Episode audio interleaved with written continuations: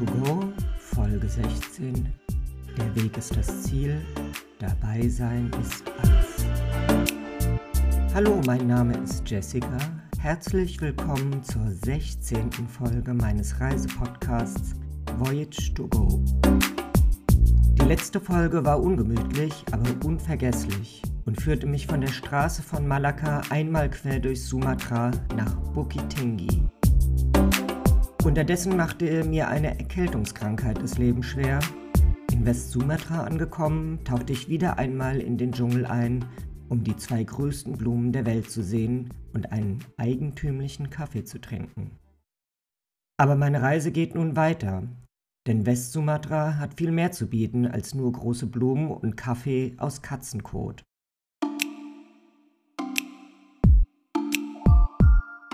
Samstag, 28. Januar. Für heute bin ich wieder mit meinem Guide Roni verabredet und wir wollen zusammen die Gegend der alten Minangkabau-Kultur zwischen den Vulkanen erkunden. Aber es geht nicht. Mit meiner Erkältung gestern im strömenden Regen Motorrad durch den Dschungel zu fahren, hat mich auf den Weg zur Lungenentzündung gebracht. Ich spüre, wie wund meine Bronchien sind und das Atmen tut weh. Ich könnte mich heute sicherlich zwingen, den Tag durchzustehen, aber das Risiko ist sehr hoch, dass ich richtig krank werde und eine lange Zeit flach liegen werde. Roni schreibe ich deshalb eine Nachricht und melde mich einen Tag krank. Es ist das erste Mal, dass ich mir auf dieser Reise einen Tag frei gebe. Die Pillen aus meiner Reiseapotheke machen den Tag erträglich, den ich abwechselnd mit Lesen und Schlafen verbringe. Unter der Dusche versuche ich, meine beim Klettern durch den Dschungel mit Schlamm verschmierte Hose zu waschen, aber es ist zwecklos. Ich muss ohnehin etwas zum Mittag essen und unterwegs gebe ich sie mit ein paar T-Shirts in einer Wäscherei ab. Es ist auch das erste Mal, dass ich meine Sachen waschen lasse. Bisher habe ich alles im Waschbecken gewaschen, zum Schwimmen im Meer angezogen und einmal ein paar Teile in die Münzwaschmaschine in Malaysia geworfen.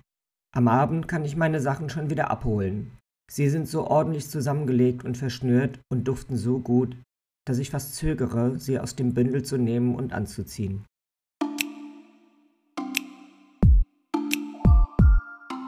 Sonntag, 29. Januar. Mich gestern selbst krank zu schreiben und einen Tag Pause zu machen, war eine lohnende Investition gewesen.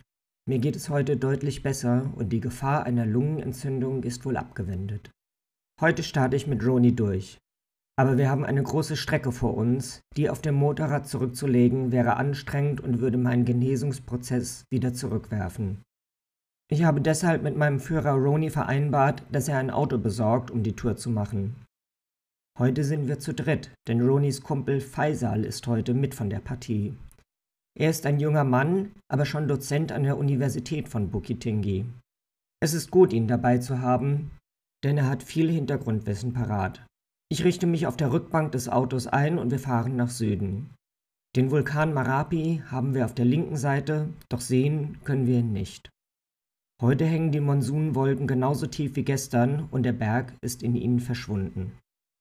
Unser erster Stopp ist an einem Geschäft für traditionelle Webereierzeugnisse. Ich kann der Dame des Hauses zusehen, wie sie an ihrem Webstuhl an einem Schal webt. Einen Monat wird sie dafür brauchen, aber die Mühe ist es wohl wert, denn es liegen wunderbare Stücke in ihrer Auslage. Ich reise regelmäßig nach Asien und habe früher schon viele schöne Tücher erworben, die ich aber auch nie trage. Dieses Mal ist mein Gepäck so voll, dass ich überhaupt keine Souvenirs von dieser Reise mitnehmen kann. Deswegen sind wir hier schnell wieder weg und besuchen lieber eine Schnitzerwerkstatt. Dort duftet es herrlich nach Tropenholz und in geübter Handarbeit schnitzen die Männer die vielfältigsten Muster in die Holzplatten. Es werden Treppengeländer, Wandverkleidung und Zierat für eine Moschee geschnitzt. Ich könnte den ganzen Tag hier bleiben und ihnen bei der Arbeit zusehen. Könnte ja den ganzen Tag zu gucken, wie andere Leute arbeiten. Aber ich versuche mich gerade ein bisschen reinzuversetzen, wie er sich so fühlt, wenn ich ihm die ganze Zeit über die Schulter gucke. Nicht, dass er sich hier noch in den Finger schneidet. Auch in Thailand kann man geschnitztes Kunsthandwerk kaufen, aber die günstigen Preise hier in Indonesien sind unübertroffen. Diese großflächigen Schnitzereien hätte ich gerne zu Hause an der Wand. aber ich müsste sie mir schicken lassen und vorher genau rausfinden, aus welchem Holz sie sind, damit es mit dem deutschen Zoll keinen Ärger gibt, weil man eine geschützte Tropenholzart nach Deutschland einführt. Ich verzichte also drauf und reiße mich widerwillig los. Wir steigen wieder ins Auto und fahren nur ein kurzes Stück weiter, dann stehen wir vor einem Rumagadang. Das Rumagadang der Minangkabau. Ich bin unterwegs in Westsumatra. Das ist das Stammland der Minangkabau. Kabau ist der Wasserbüffel. Woher das Wort Minang kommt, weiß man nicht so genau. Es ist aber ein Volk, für das der Wasserbüffel eine zentrale Rolle spielt. Überall auf den Feldern sind die Tiere zu sehen. Für mich sind die Minangkabau deshalb das Wasserbüffelvolk. Das Besondere ist, die Minangkabau-Gesellschaft ist matrilinear. Das bedeutet, anders als in den meisten anderen Kulturen geht das Eigentum von der Mutter auf die Tochter über. Aller Besitz gehört den dort lebenden Frauen der Familie. Nun stehe ich vor einem prächtigen Wohnsitz einer wohlhabenden Familie, dem Rumagadang. Übersetzt bedeutet das in etwa großes Haus oder Spitzdachhaus. Beide Begriffe werden dem Bauwerk gerecht. Wie so ein traditionelles Haus aussieht, könnt ihr am Episodenbild dieser Folge sehen. Die Architektur, Konstruktion, Innen- und Außendekoration und die Funktion des Hauses spiegeln die Kultur und die Werte der Minangkabau wider. Ein Rumagadang dient als Residenz, als Saal für Familientreffen und für zeremonielle Aktivitäten. Die Häuser haben eine dramatisch geschwungene Dachkonstruktion mit mehrstufigen, hochgezogenen Giebeln. Fensterläden sind in die Wände eingebaut, die mit üppigen bemalten Blumenschnitzereien verziert sind. Der Begriff Rumagadang bezieht sich normalerweise auf die größeren Gemeinschaftshäuser. Kleinere Einzelwohnsitze teilen jedoch viele der architektonischen Elemente. In West-Sumatra ist das traditionelle Rumagadang Symbol für die Kultur der Region. Überall greifen hier viele der Gebäude die Designelemente des Rumagadang auf, manchmal echte einheimische Holzhäuser, die für bestimmte Zeremonien gebaut wurden, immer häufiger aber auch weltliche Verwaltungsgebäude. Wir fahren weiter durch das Bergland der Vulkane, die immer noch in den Wolken verschwunden sind. Von hier oben können wir runter über das Tal blicken. Die ganze Gegend besteht aus sattgrünen Reisterrassen, auf denen trotz des feuchten Wetters emsig gearbeitet wird. Es ist Zeit für eine Mittagsrast und wir halten an einem kleinen Restaurant an, wo wir in einem Bambuspavillon auf Strohmatten Platz nehmen und das ganze Tal übersehen können. Auf einer Bank sitzt ein alter Mann mit geschlossenen Augen und ist völlig eins mit dem Spiel auf seiner Bambusflöte.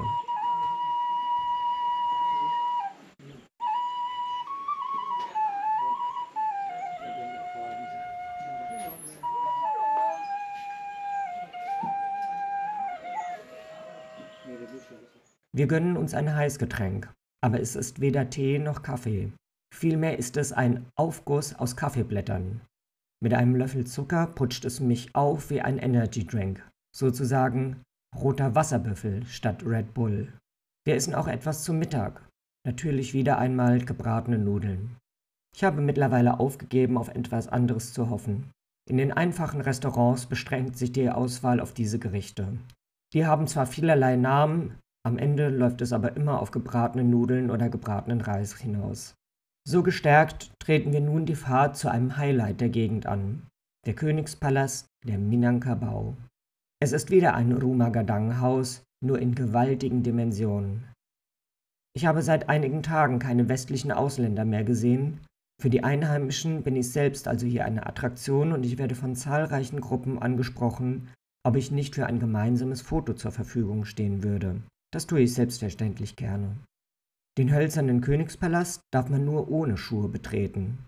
Ein ausgeklügeltes System sorgt dafür, dass das Eingangsportal nicht mit unzähligen Latschen und Flipflops am Fuß der Treppe verunziert wird und dass man seine Schuhe nicht verliert. Man gibt sie ab und sie werden in eine Tüte gesteckt. Nachdem man den Palast treppauf und treppab durchquert hat, kommt man auf der anderen Seite wieder raus und dort warten auch schon die Schuhe wieder auf mich. Mittlerweile ist es Nachmittag geworden und wir kehren in einem Café ein. Es ist in mehrerer Hinsicht besonders, denn hier werden traditionelle Batikstoffe hergestellt. Dabei handelt es sich nicht um die Art von Batik, die wir darunter verstehen und die mittlerweile zur Hippie-Uniform gehört. Vielmehr sind es handbedruckte traditionelle Muster. Außerdem werden in einem riesigen Wok Bananenchips frisch frittiert. Das bekommt man hier in Indonesien überall, aber richtig frisch sind sie wirklich ausgezeichnet. Auch gibt es hier wieder einen besonderen Kaffee. Nämlich wieder keinen Kaffee in unserem Sinne, sondern einen aus Betelnüssen. Und die haben wiederum aufputschende Wirkung. Jetzt habe ich schon Tee aus Kaffeeblättern getrunken. Und jetzt kommt der nächste Energy Drink, Betelnusstee. Ich bin mal gespannt, was das mit mir macht. Aber ich bin schon sehr gut drauf. Es ist eine reine Rauschparty heute. Hm, schmeckt auf jeden Fall. Bisschen wie Medizin, aber jetzt geht die Post ab. Besonders aber an diesem Kaffeehaus ist, dass Faisal in die Tochter des Besitzers verliebt ist. Das erzählt mir Roni, als wir einen Moment allein sind. Die junge Frau ist wirklich liebenswert. Anders als alle anderen Frauen in Westsumatra trägt sie kein Kopftuch, dafür aber eine moderne Brille und sie spricht bestes Englisch, denn sie hat in Jakarta studiert. Weil ich ein besonderer Gast aus dem westlichen Ausland bin, die es seit Corona hier kaum noch gibt, sitzt sie lange bei uns am Tisch und wir unterhalten uns. Faisal zeigt sich dabei von seiner besten Seite und ich fühle mit ihm, als eine Busladung chinesischer Touristen hereinbricht und die Angehimmelte wieder ihren Pflichten nachgehen muss. Tütenweise schleppen wir Bananenchips zum Auto. Ich fürchte, dass Faisal sein gesamtes Barvermögen dafür eingesetzt hat, nur um seine Angebetete noch ein bisschen sehen zu können. So ist die Liebe. Es ist Abend geworden und die Wolken haben sich erhoben und den Blick auf den Vulkan Marapi freigegeben. Wir sind auf dem Weg auf der Landstraße zurück nach Bukittinggi, als der Verkehr zum Stehen kommt. Auf dem angrenzenden Feld üben sich gerade einige Männer gut gelaunt zum Feierabend im Messerwerfen auf eine hölzerne Zielscheibe. Ich sehe ihnen dabei zu und plötzlich schleudert der Marapi im Hintergrund aus der Krateröffnung in der Bergflanke Rauch und Geröll in die Luft. Die Eruption ist harmlos und in dieser Entfernung nicht bedrohlich für uns. Vielmehr ist es ein wunderbarer Abschluss einer vielfältigen Tour durch Westsumatra und das Land der Minangkabau. Zurück in Bukittinggi essen wir noch einmal gemeinsam zu Abend. Es gibt Saté-Spieße, und zwar richtige. Bei uns im Asia-Imbiss sind es meist Hühnerspieße, die mit warm gemachter Erdnussbutter übergossen werden. Hier in Indonesien ist die Saté-Soße von Hand gemacht. Die Spieße sind aus Rind, Hühner- oder Lammfleisch und die Besonderheit dieses Restaurants ist Saté Makchang. Das sind also Fleischspieße in einer Currysoße. Mein Tag rund um den Marapi geht zu Ende und natürlich mit einem vernünftigen Abendessen. Saté Makchang Saté-Spieße kennt man mit Hühnerfleisch und Rindfleisch, gekochter Cassava in einer herrlichen Currysoße. Ich esse das jetzt für euch.